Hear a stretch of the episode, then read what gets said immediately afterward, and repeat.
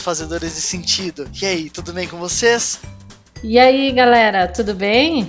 Ô Mari, você percebeu que a gente tá mais animado agora na, nas introduções, né? Antes a gente ficava meio com vergonha. A gente tinha uma voz, cara. Se você ouviu o nosso primeiro programa, você vê é. que a nossa, a nossa voz no começo é muito forçada. Mas tudo bem, tudo bem, tudo é festa. É, estamos aqui nessa noite reunidos com os nossos ouvintes, com esse pessoal que escuta a gente, nos acompanha, pra gente fazer um programa bem diferente, né, Mari? Hoje é um programa especial. Já digo logo é. de cara. Hoje é um programa polêmico. Hoje o nome do programa vai ser Polêmica. Porque é só, é só isso que a gente vai falar hoje, polêmica. Ai, o que que nos aguarda, hein? Você tá preparada, Mari, pra tocar em assuntos delicados e que não são discutidos normalmente durante uh, o jantar em família, digamos assim. Ai, eu não sei se eu tô preparada. Vamos ver durante o programa. Mas antes da gente começar, vamos nos apresentar. É, meu nome é Vitor Montalto. E eu sou a Marinês Baltar. E estamos aqui no nosso programa Faz Sentido, o seu podcast que traz muitas perguntas e não responde quase nenhuma delas. Pois é. Eu adoro essa, essa, esse slogan do nosso, do nosso podcast. Será que anda fazendo sentido para alguém? Será que alguém anda nos ouvindo? A gente ainda não sabe. Quer dizer, a gente tem assim uma ideia. Eu não vou falar isso. Ah, eu, eu espero que sim, Mari. Eu espero que sim. Espero que o pessoal esteja curtindo. Porque a gente tá achando bem legal fazer isso, né? É, a gente pelo menos está se divertindo fazendo, né? Agora, não sei se a gente vai se divertir no programa de hoje. Os assuntos de hoje são para sambar na cara da família tradicional brasileira. Polêmica, polêmica, polêmica. É, mas antes de começar as polêmicas, de novo, né? Mas, não, é mas antes disso, vamos lá. Como foi sua semana, Marisa? Passou bem? Ah, eu passei. E você? O que, que você fez de bom? Eu vou te dizer uma coisa. Eu tô pensando em fazer esse podcast virar um podcast quinzenal. Porque quinzenal? é muito difícil, Mari, de editar esse programa. dá muito trabalho? Leva muito tempo, dá muito trabalho. E assim, a gente não tem um tempo livre muito grande para fazer isso. Então a gente tem que fazer ali a hora que der, né? Ah, mas eu acho que quinzenal a nossa audiência vai ficar com saudade da nossa, da nossa voz, da nossa polêmica. dos, dos surtos, das catarses que a gente provoca.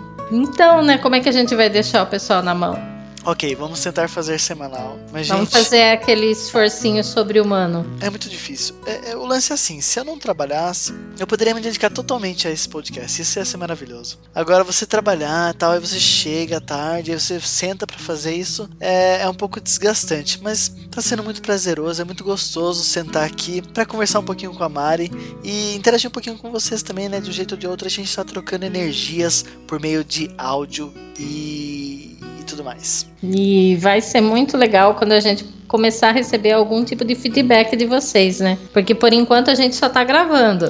É, ah, eu não sabia se podia revelar isso, mas já que você revelou, vamos revelar esse segredo. Os primeiros, os primeiros programas do, do, do Faz Sentido, eles foram gravados ali, todos juntos, antes da gente publicar. Então esse, esse deve ser o quinto programa, ou quarto programa que a gente tá gravando, e a gente ainda não colocou nenhum no ar. Então a gente não sabe ainda o que o pessoal tá achando ou vai achar dessa, dessa história toda. Então pode ser que depois aí de uns cinco programas, a cara do programa de repente mude, né?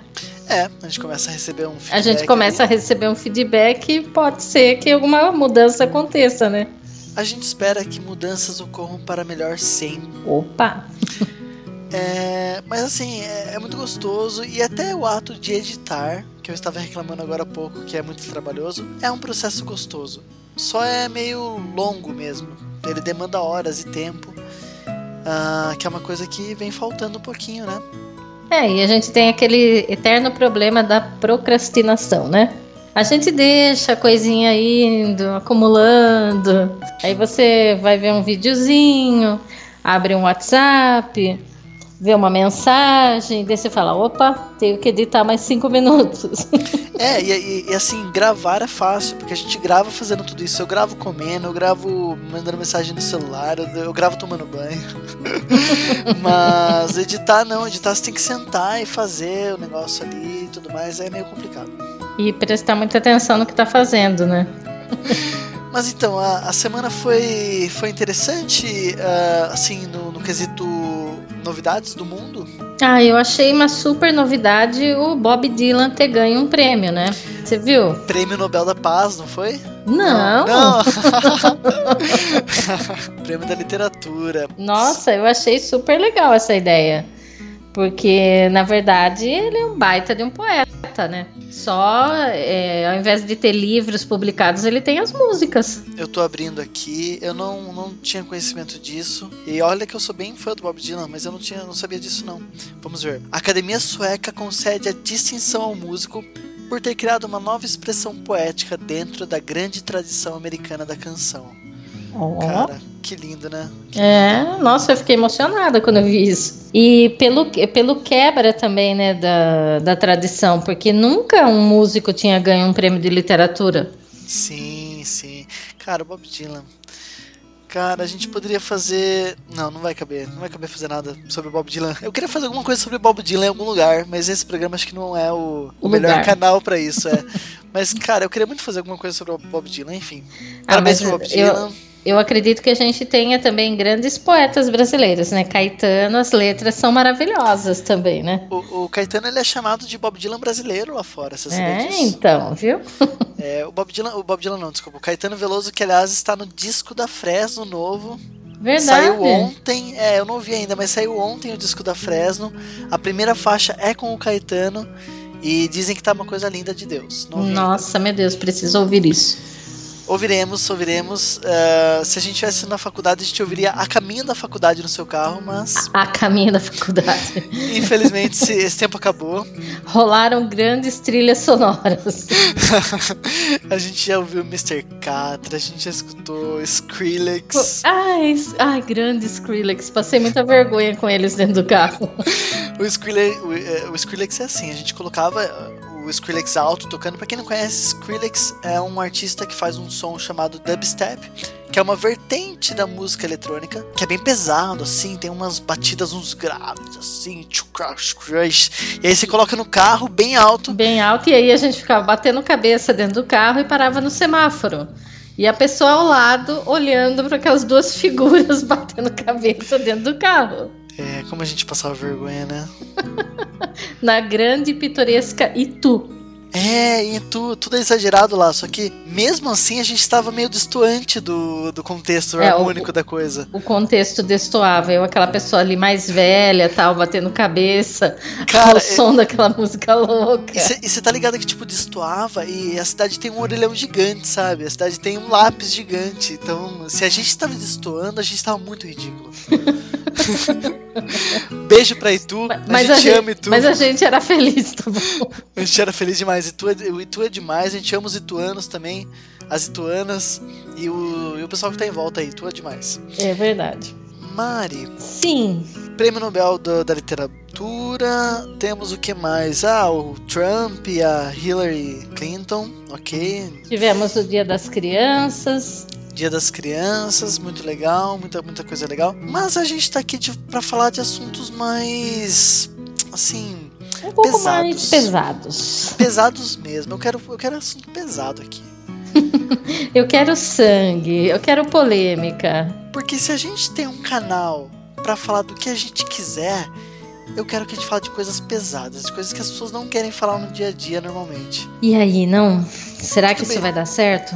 Tudo bem que eu tô exagerando um pouco. Porque não é como se ninguém conversasse sobre isso e fosse um tabu, não é bem assim. Mas Mas vamos dizer que num debate político essas perguntas são sempre evitadas, né? é isso é verdade. O pessoal corre. Eu acho que a minha mãe, se ela escutar isso, ela vai ficar um pouco chateada comigo, mas eu espero que não. mãe, te amo. Te amo, mãe, se você estiver ouvindo. É, eu não sou uma pessoa ruim, prometo. Não, não por causa disso. Ai. Sou falsa, achei que você fosse minha amiga. Mas então, vamos lá. Mari, o que, que a gente tem hoje? Olha, vamos lá, vamos pôr as regras aqui na mesa, vamos pôr as cartas aqui na mesa e, e falar um pouco das regras desse jogo perigoso que a gente vai adentrar agora. Uau. Ah, eu peguei na internet em um site chamado. Pô, eu nem lembro o nome do site, mas eu coloquei assim no Google: Perguntas polêmicas para debater. Aí, tá vendo? Falei que o pessoal corre dessas perguntas. Perguntas polêmicas para debater. E eu achei um site que tem 15 perguntas E essas 15 perguntas são sobre assuntos que costumam ser considerados como algo uh, difícil de falar ou que gera muita controvérsia. Eu vou falar essa palavra de novo porque eu acho que ela saiu errado. Controvérsia. É, eu, eu tô editando os programas e eu fico prestando atenção no jeito que a gente fala. E cara, eu falo muito mal. Tô tentando falar melhor. Ah. Imagina eu.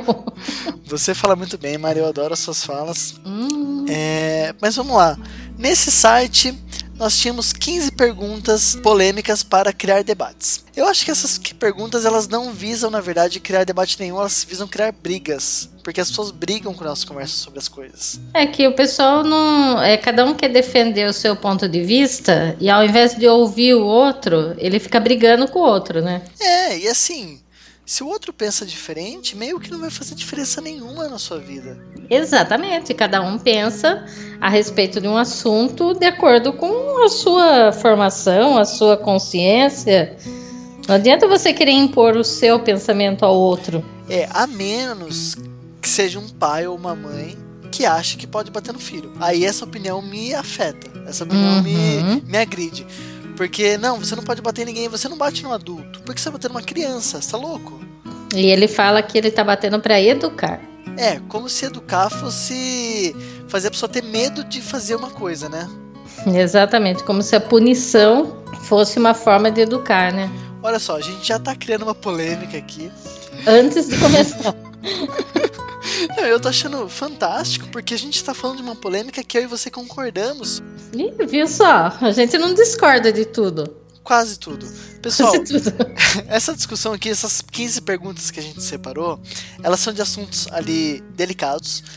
E vocês vão perceber que eu e a Marinesa a gente tem algumas opiniões divergentes ao longo do programa. Mas isso é para mostrar que é possível você conviver com as diferenças, que ninguém quer se matar e ninguém se odeia porque uma pessoa volta no PT ou porque outra pessoa é a favor de, sei lá, dos gays na igreja, não sei.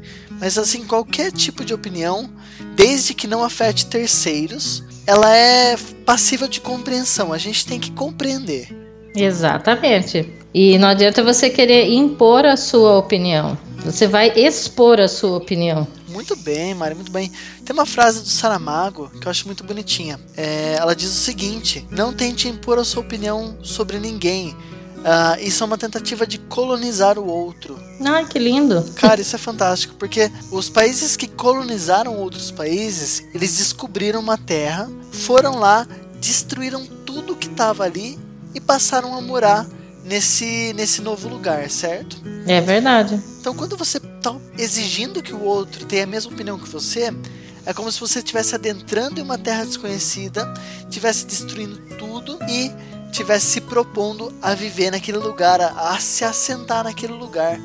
E cara, você está tirando a humanidade da outra pessoa quando você faz isso, basicamente. Uhum. Nossa, muito sábio esse cara muito sabe esse, esse homem. É, devia ter ganhado o prêmio Nobel da Literatura. Se pá ganhou. se, pá ganhou. eu vou pesquisar se ele ganhou. Deixa eu ver. Saramago. Ele, ele já morreu, né, Mari? Então vamos ver se ele ganhou em vida. Saramago, prêmio Nobel da Literatura 1998. Ganhou. Aí, viu? Então... Alguém reconheceu que ele era sábio. A lição dessa, desse dia é: façam como as pessoas do prêmio Nobel fizeram com Saramago. É, deem valor pra pessoa enquanto ela está viva reconheçam. Aliás, que é uma coisa que o pessoal fez com o Bob Dylan também, porque ele podia ter morrido sem nunca ter recebido esse prêmio. Ah, viu? Que legal. Ele, ele foi homenageado em vida, não, não esperaram ele morrer para isso. Pois que é. é. isso é uma coisa também engraçada, né? Você reparou que depois que a pessoa morre, ela vira uma, parece que ela vira uma coisa melhor do que o que ela era em vida? É, o Michael Jackson, por exemplo, hoje todo mundo ama ele. Né, ele era super polêmico, criticado, um monte de coisa. Depois que ele morreu, parece que ele virou um artista assim, muito maior do que o que ele era em vida. É, a gente tem a, a tendência a dar valor pro que a gente perde, né? É, ou de repente assim, tentar dar uma esquecida nas coisas é, meio erradas ou meio assim que a pessoa fez durante a vida, daí ela fica uma pessoa melhor depois que ela morreu. Dá uma endeusada na pessoa. Então, mas eu acho que é complicado falar disso do Michael Jackson porque. E eu gostava dele em vida. Eu não, eu não, eu não ligo pra música dele, eu não ligo pra música pop no geral. Hum, alternativo. Hum. Mas eu não ligo muito pra música pop, assim, o estilo de música pop não me agrada muito. Ai, Mas- vai, conta pra galera que você ia cantando Madonna no caminho. Jamais, imagina. Você tá, você tá louca. Você está like a louca. virgin. que, que isso? Não, você está louca, querida. Que nem diz o. Como que é o Eduardo Jorge? Lembra disso? Eduardo Jorge? O Eduardo Jorge era aquele candidato à presidência, né? Do Partido Verde. Ah, E aí uma pessoa falou pra ele: Nossa, você é muito lindo. Ele, ele respondeu pra ela no Twitter: Você está louca, querida. sensacional. Virou meme. Aliás, o Eduardo Jorge era o meme em pessoa, né? Ele era. Nossa, tinha até esquecido desse cara. Aliás, falando do Eduardo Jorge, Mari, eu acho que ele era uma boa pessoa pra conversar sobre o primeiro assunto que nós vamos trazer aqui. Hum, Você já imagina sobre o que eu tô falando, né? Não? eu imagino. Partido Será que, a, será, Verde, será que o pessoal que tá ouvindo tá ligando uma coisa a outra? Partido Verde, Eduardo Jorge. Eu vou te dizer, Mari, qual que é a primeira pergunta que o site propõe que a gente discuta. Vai lá, manda. Antes disso, vamos estabelecer algumas regras. Regra número 1: um, temos que ser verdadeiros. Nós não vamos falar o que os outros querem ouvir. Ah, Quando a gente discordar da opinião do colega, ou seja, se você falar uma coisa e eu discordar, ou se eu falar uma coisa e você discordar, nós temos direito a, a ali fazer uma, uma pergunta, fazer uma tréplica, fazer uma réplica, desculpe, mas sem faltar com respeito, beleza? Beleza. Eu acho importante falar isso pra você porque você perde a cabeça nos debates. Eu? Ai, que mentira. Ah, você falou que eu canto Madonna, eu vou falar o que eu quiser de você também. Mas olha só. é, Então é isso, sejamos verdadeiros e não, fala... não falemos o que os outros querem ouvir, falemos o que nós pensemos. Hum, Falemos o que nós pensamos. pensamos. Tô mal do português hoje. Olha só, a primeira questão é a seguinte. Cara, eu, eu vou muito pôr um sonzinho de suspense nesse podcast. Foi por Ah! assim. Um tan. É! Sabe quando, quando o Silvio Santos faz uma pergunta no show do milhão e faz um tan. Tan, tan. Eu vou, eu vou por isso, vou por isso. É, mas então, você é a favor da descriminalização das drogas?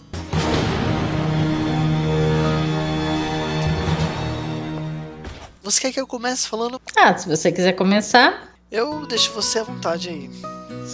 Ah, pode começar. Eu acho o seguinte. Esse assunto é muito engraçado. É, é porque assim, vão falar que eu sou maconheiro, vão falar que eu sou não sei o que, vão falar que ah, você tá defendendo o- o- o- alguma coisa por causa própria. Mas eu penso. E, e não? Eu penso o seguinte. eu, eu vou ignorar a- os tolos e, e vou falar aqui do que eu penso. Primeiramente, eu acho que é o seguinte, pessoal. Eu acho que a, a guerra contra as drogas, do jeito que a gente conhece hoje, ela não, não é muito funcional. Se a gente pensar bem, a gente não está resolvendo o problema das drogas e a gente está criando ali ah, um grande número de vítimas dessa guerra. Principalmente na periferia, muitos jovens, coincidentemente ou não, negros e com menos de 25 anos, acabam sendo mortos ah, durante essa guerra contra as drogas que na verdade não atinge droga nenhuma. Eu acho também que se a gente pensar em ações que sejam diferentes das ações que a gente está tomando, a gente tem novas possibilidades. Porque, convenhamos, não deu certo, não tá dando certo como tá. A gente só tá fazendo vítimas. E tem vários países, olha só, isso é, esse é um dado de pesquisa mesmo. Tem vários países que descriminalizaram algumas drogas, ou no caso de Portugal, por exemplo, que descriminalizou todas, que tem resultados muito positivos. O uso diminuiu, o caso de, de mortes relacionadas ao tráfico praticamente deixou de existir, toda, toda a questão da criminalidade praticamente deixou de existir, na verdade.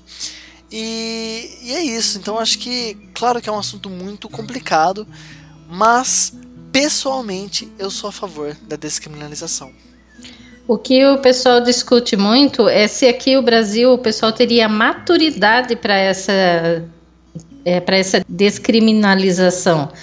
Porque essa tentativa foi feita em Portugal, foi feita ali no Uruguai, né? Foi na Holanda, né? Que Isso. também é liberado. Tem alguns estados dos, dos Estados Unidos que também é liberado.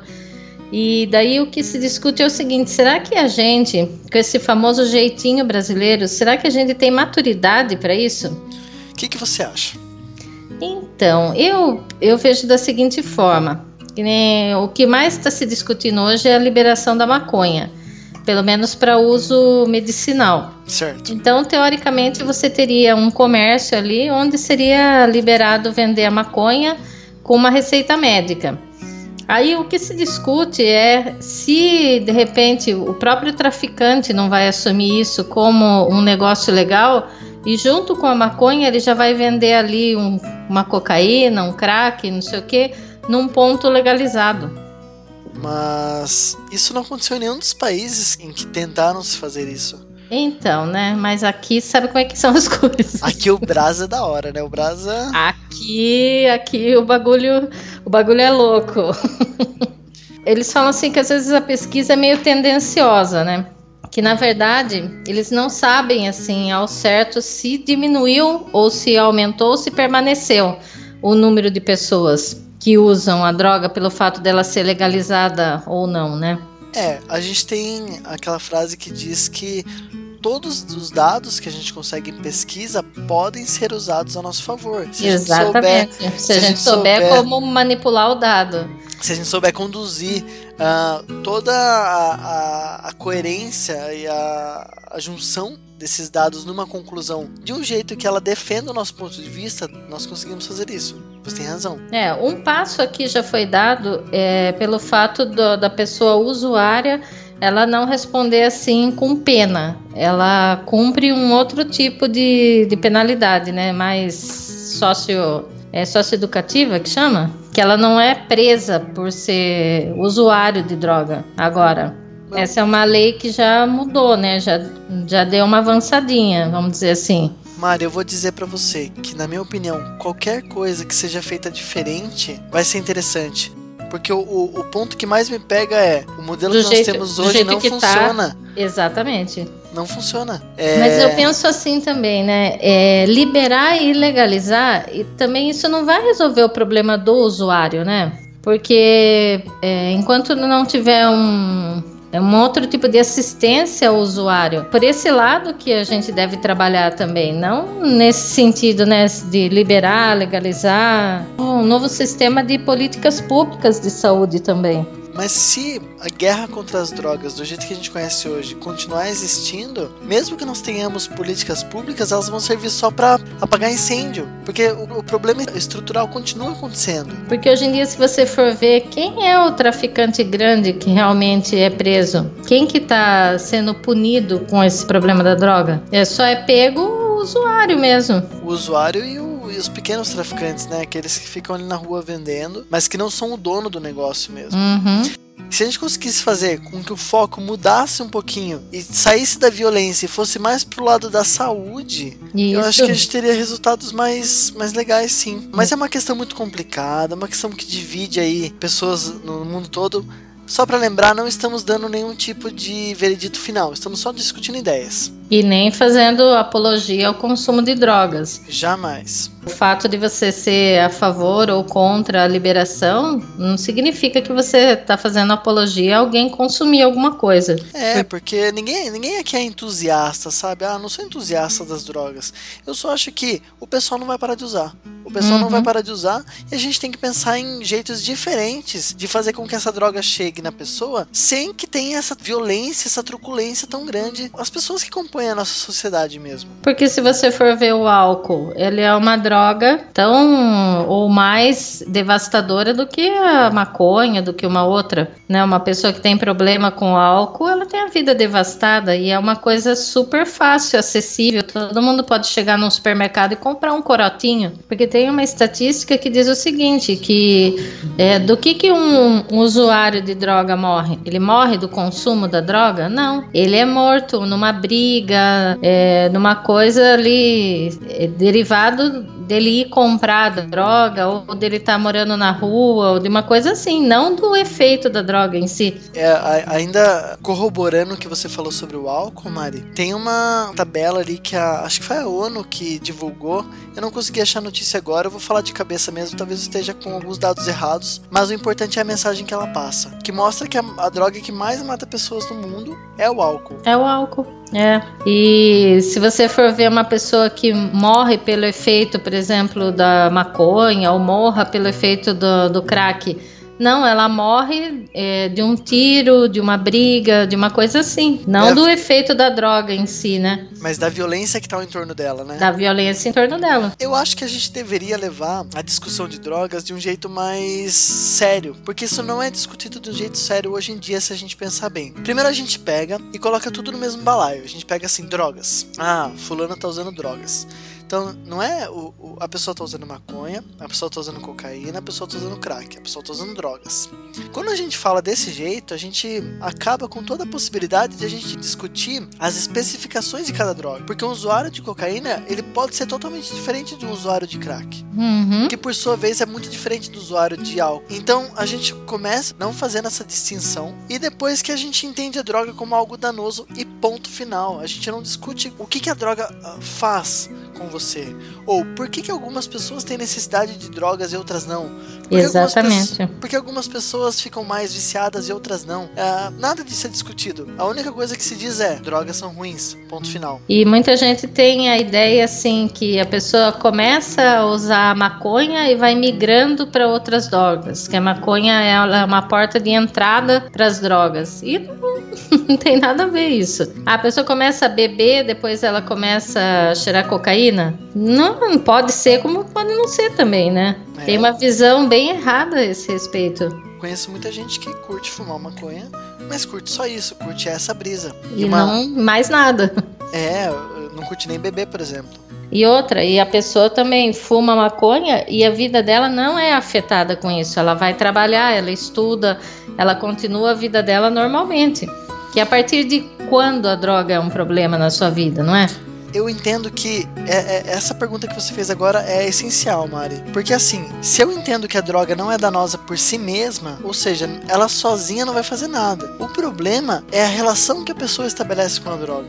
Exatamente. Se a pessoa começa a usar a droga como apoio para todo tipo de problema que ela tem, ou assim, se ela se sente um pouquinho ansiosa, ela já vai usar, é lógico que ela vai criar uma, uma relação de dependência muito diferente de alguém que usa só no fim de semana para se divertir. É aquela história, eu tô triste, eu fumo. Eu tô feliz, eu fumo. Eu tô meio depressivo, eu fumo. Ela começa a relacionar um sentimento, um estado de espírito dela com a droga, né? Ou seja, esse é um assunto muito, muito uh, complicado mas é um assunto e, muito sério. E, eu e acho como que é um assunto, às vezes, muito complicado e muito polêmico e muito diverso, porque ela atinge cada pessoa de uma forma, é, às vezes a pessoa opta por aquela coisa do proibir. Então vamos proibir que é mais fácil que lidar com essa questão. Então vamos proibir tudo, não pode vender, não pode usar, não pode fazer nada, porque daí é, fica controlado.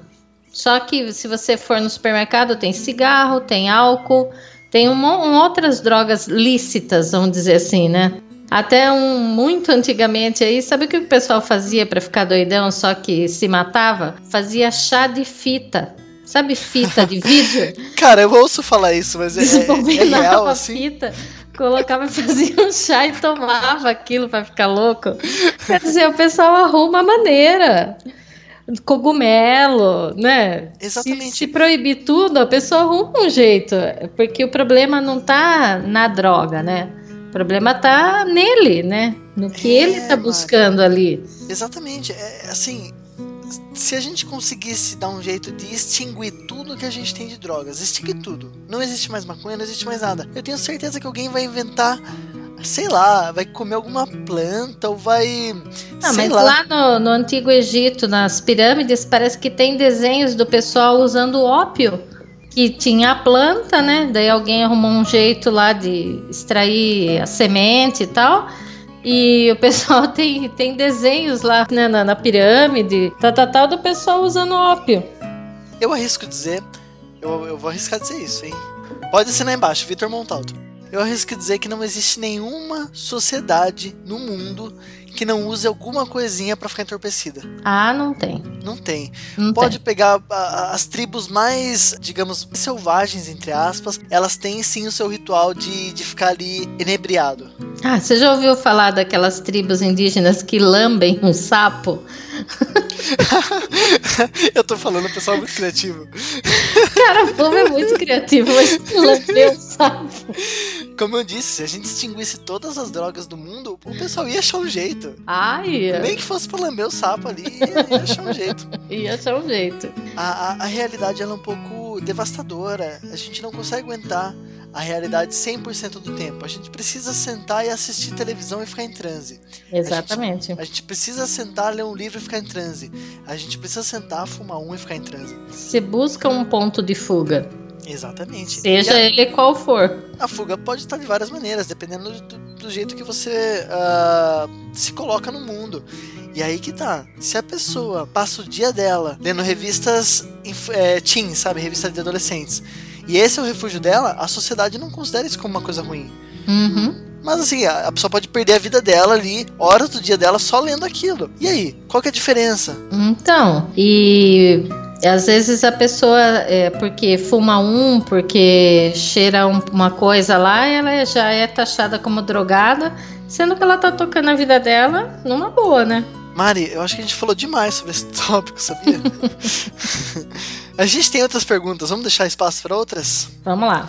Ó, o recado é: o, o mundo vai continuar, se- as pessoas vão continuar se drogando. A gente tem que pensar em meios de tentar fazer com que isso seja o menos danoso possível. Exatamente. E pensar que não é o fato de liberar ou legalizar que você vai conseguir resolver o problema no usuário, né? É, de repente, legalizando, você vai ajudar o governo a arrecadar mais imposto, mas o traficante vai continuar ali, vendendo a sua droga de outras maneiras. Nós não sabemos, mas eu acho que para saber a gente deveria tentar. Sim. Enfim, enfim, vamos lá. Ah, dois. É, fa- é favorável ao uso de penas alternativas para os usuários de drogas?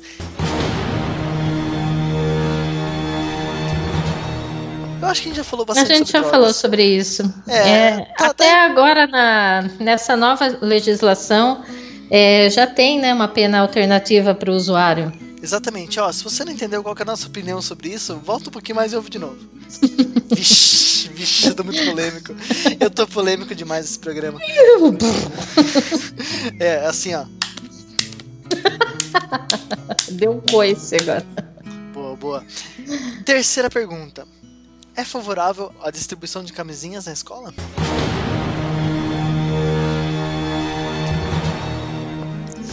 Eu acho que a- só a distribuição de camisinha na escola fica uma coisa assim meio vaga, né? Mas eu sou super a favor é, ao debate mesmo, né? A orientação sexual na escola. Falar sobre isso abertamente.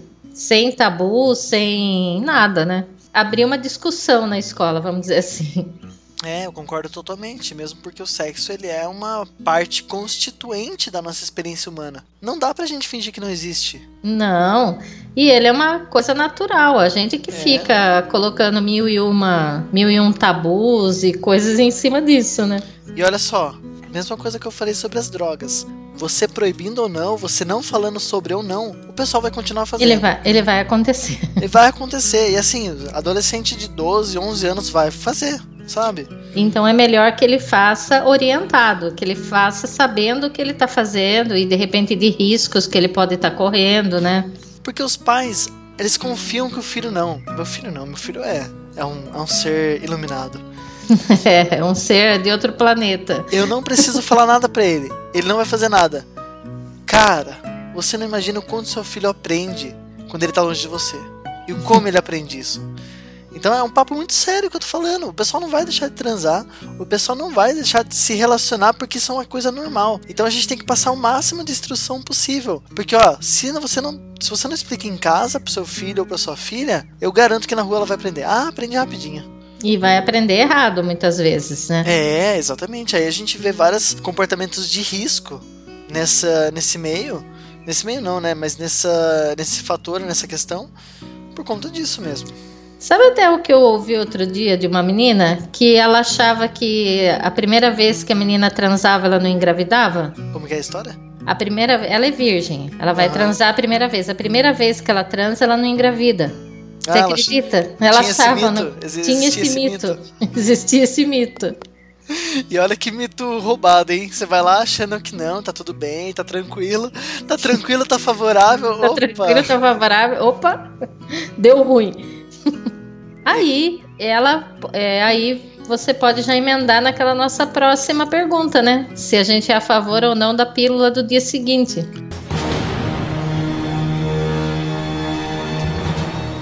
É a próxima essa? Não, pulando uma aí, mas já emenda nesse assunto, né? Pode crer, porque a próxima pergunta, a seguindo a ordem aqui do, do site, é um pouquinho mais complicada.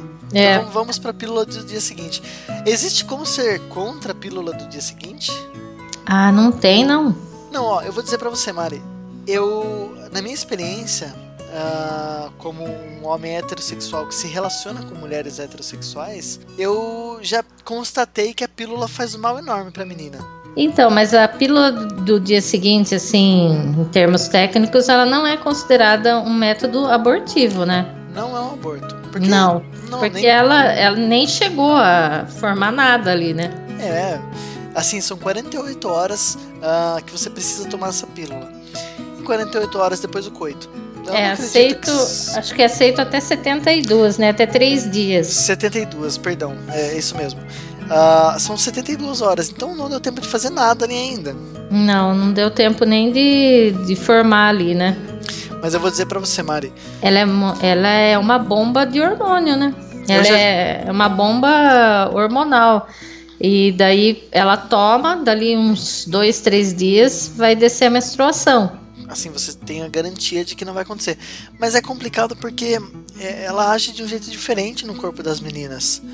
Então, uma, uma menina me disse uma vez, por exemplo, que ela passou um mês ou dois meses sem menstruar por causa disso, por causa da pílula. É, porque descontrola tudo. Você interrompe o ciclo, às vezes, na metade dele. E você força uma.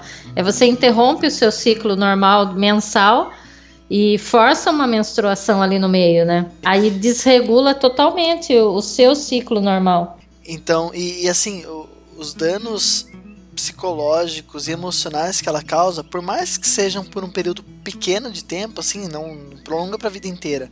Mas ali tem uns dias que a pessoa, a menina passa ah, meio ruim mesmo, sabe? Tinha uma, uma, uma ex minha que ela ficava muito, muito. Ela ficava não, né? Não é como se ela tomasse sempre. Mas eu, eu vi ela ficando assim, num estado emocional muito fragilizado por causa disso. É tanto que ela não pode ser usada habitualmente, né? Você não pode usar a pílula do dia seguinte como uma substituta de Da métodos de métodos tradicionais. Você não pode, sei lá, não uso camisinha, vou usar a pílula do dia seguinte. Não existe isso. Não uso a pílula normal. Não pode, né? porque é muito forte e ela causa ah, toda um- uma série de consequências no corpo da menina. Por mais que, como eu disse, não sejam consequências a longo prazo. Mas, assim, se a gente pensar friamente numa situação em que aconteceu um acidente, eu acho essa pílula maravilhosa. Ah, sim. É um caso de um estupro, Uhum. né? Não, mesmo, mesmo um caso de lazer, Maria, sei lá, às vezes acontece, né? Não, vamos dizer que fure a camisinha, por exemplo. eu, eu vou mais longe. Acidente, acidente de percurso. Eu vou mais longe. Eu vou mais... Não, você tá muito. Não. Tô muito light. Às vezes não usou mesmo. Às vezes não usou mesmo e, cara, às vezes acontece. Eu não vou julgar ninguém. É, mas às vezes acontece. E, cara, é melhor você passar Prevenir. por isso. É, você prevenir do que ter que remediar depois lidando com outra vida. Não é remediar, ah, vou consertar um negócio aqui. Não. Não, é uma, uma coisa. vida É no uma, meio. é uma consequência forte. Forte demais. Pois Que- bem.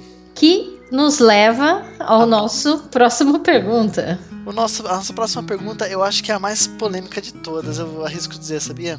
Ai, muito, né? Que porque- envolve. É, envolve outra vida, envolve envolve escolha, mas envolve também a, a, fragilidade de um ser que não tem como se defender ainda. É uma questão complicada. É. Marinês, você é a favor do aborto?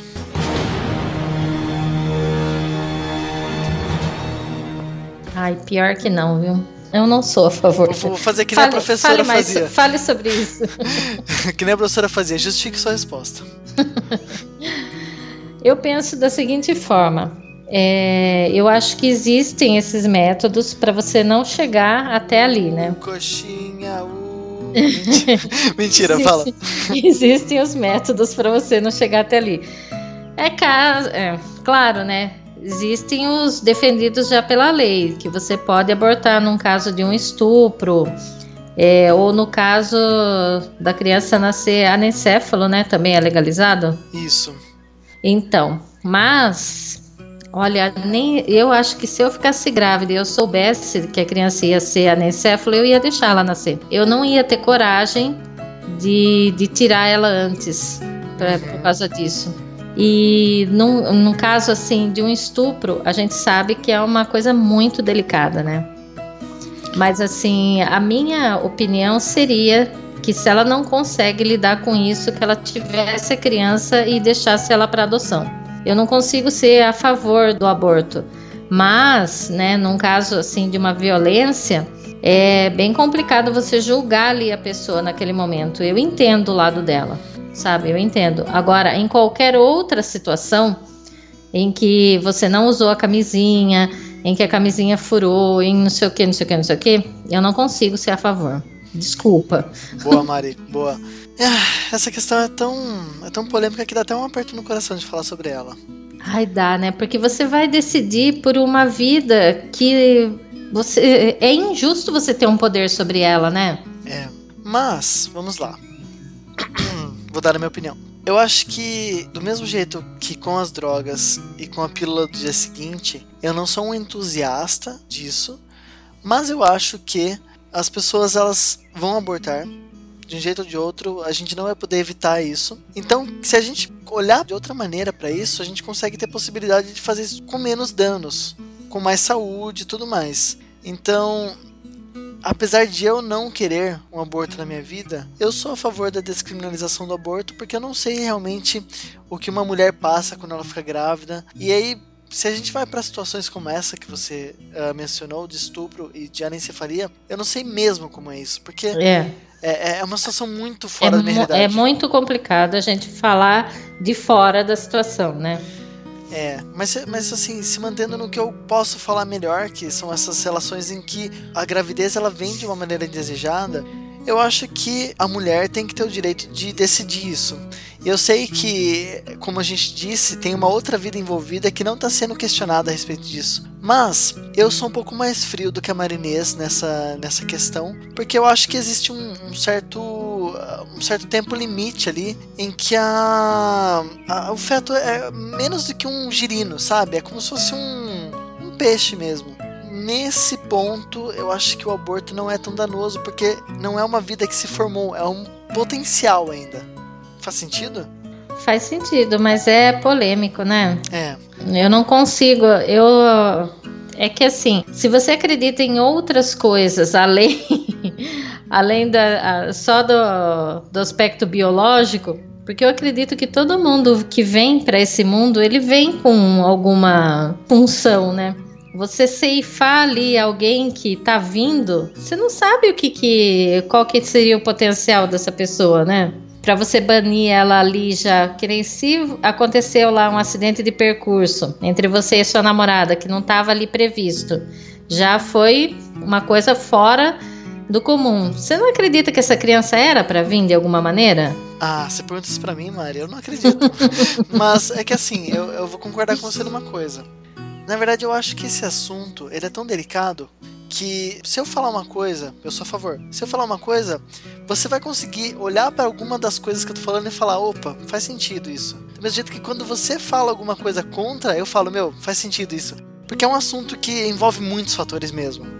Só que assim, independente de qualquer coisa, você não acha que deveria existir no sistema público essa opção? Se a pessoa tivesse realmente, não, eu quero tirar, ela poder tirar de uma maneira legal?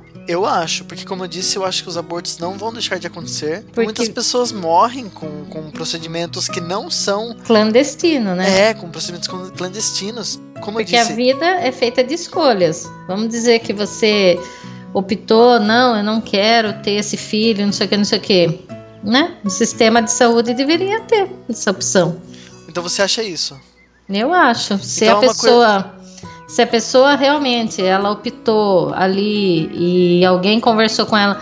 Uma coisa que eu fiquei sabendo também, que, que eu não sabia, muita gente não sabe que ela pode ter o filho e, de- e doar a criança no mesmo momento lá no hospital.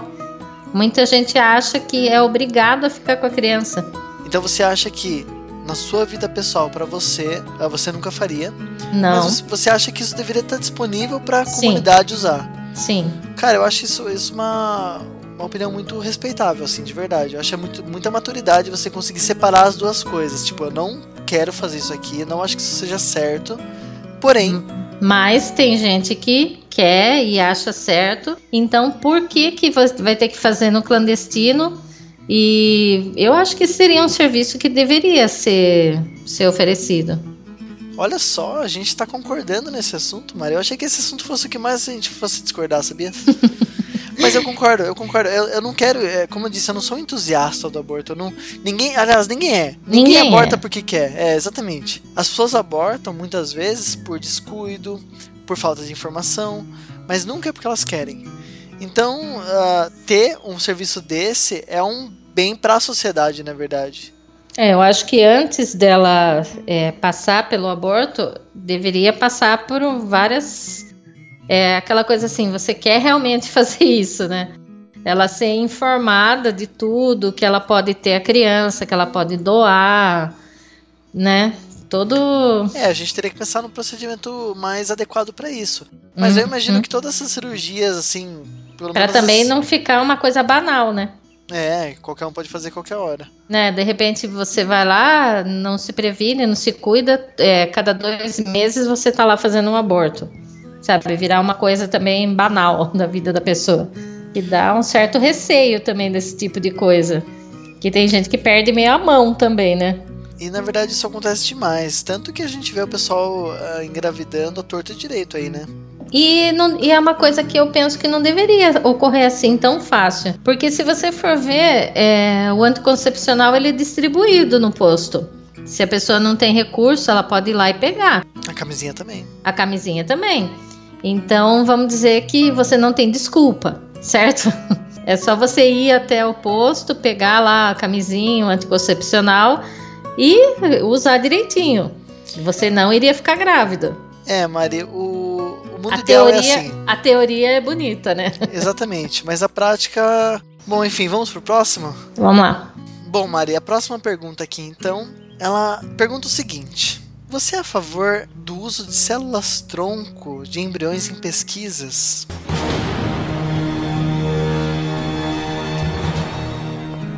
Nossa, essa é polêmica, não?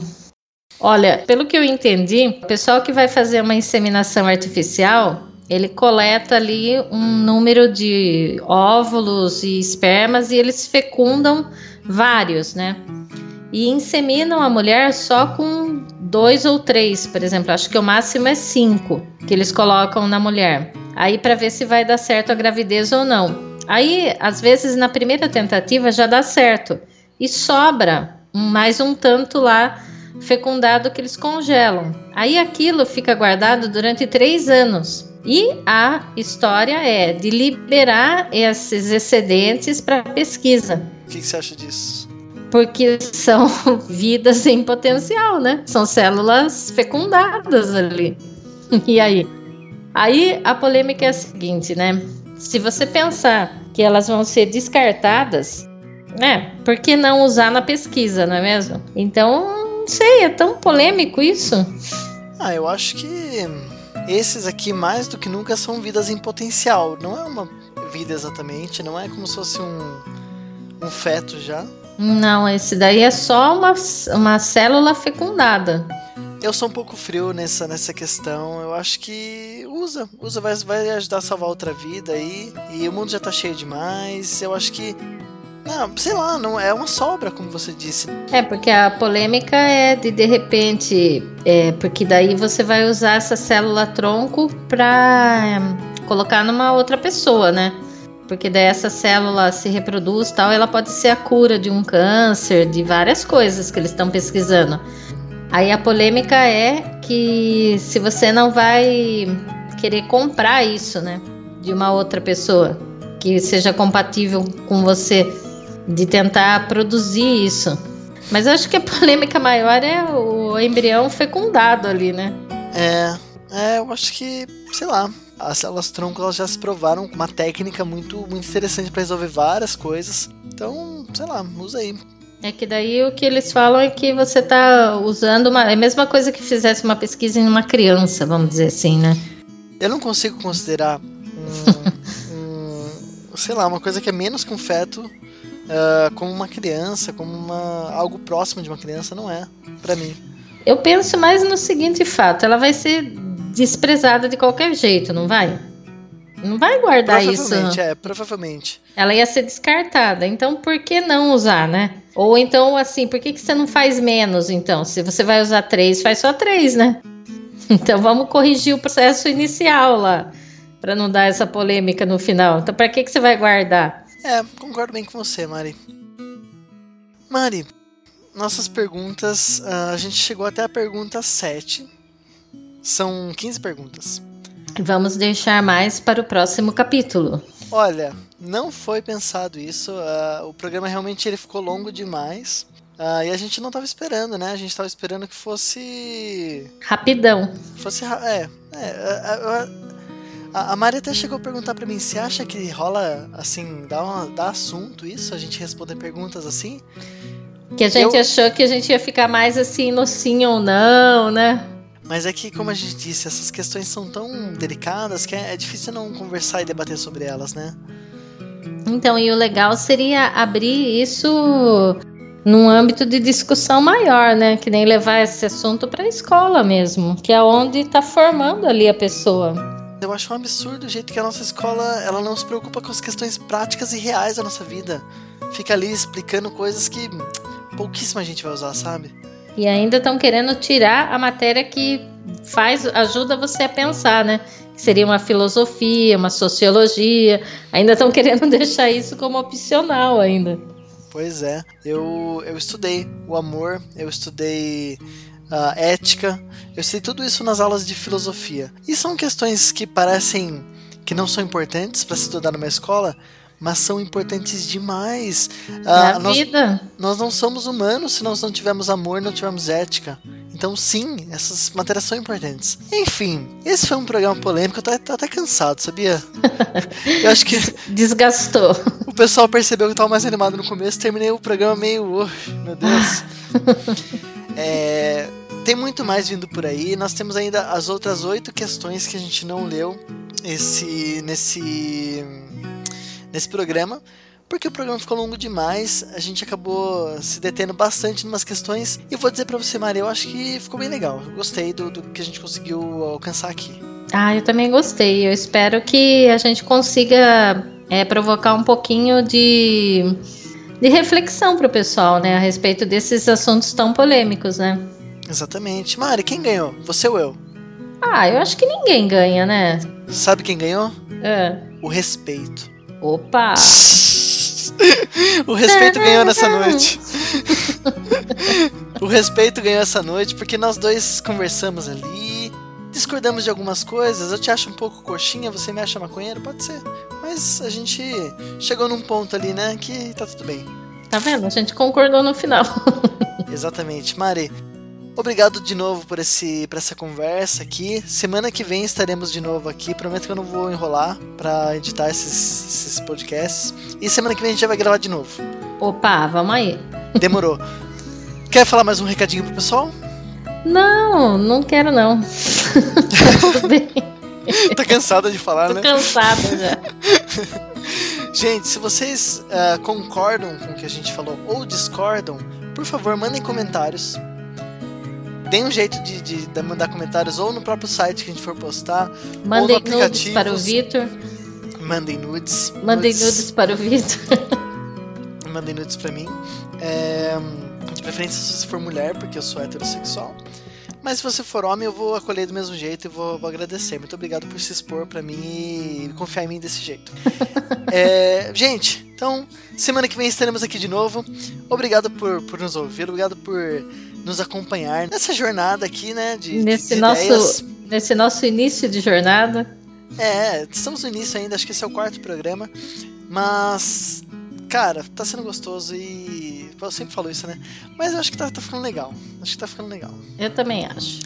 É isso aí. Demorou. Semana que vem a gente tá aí de volta. É nóis. Até mais. Até, galera. tchau. tchau. tchau. tchau.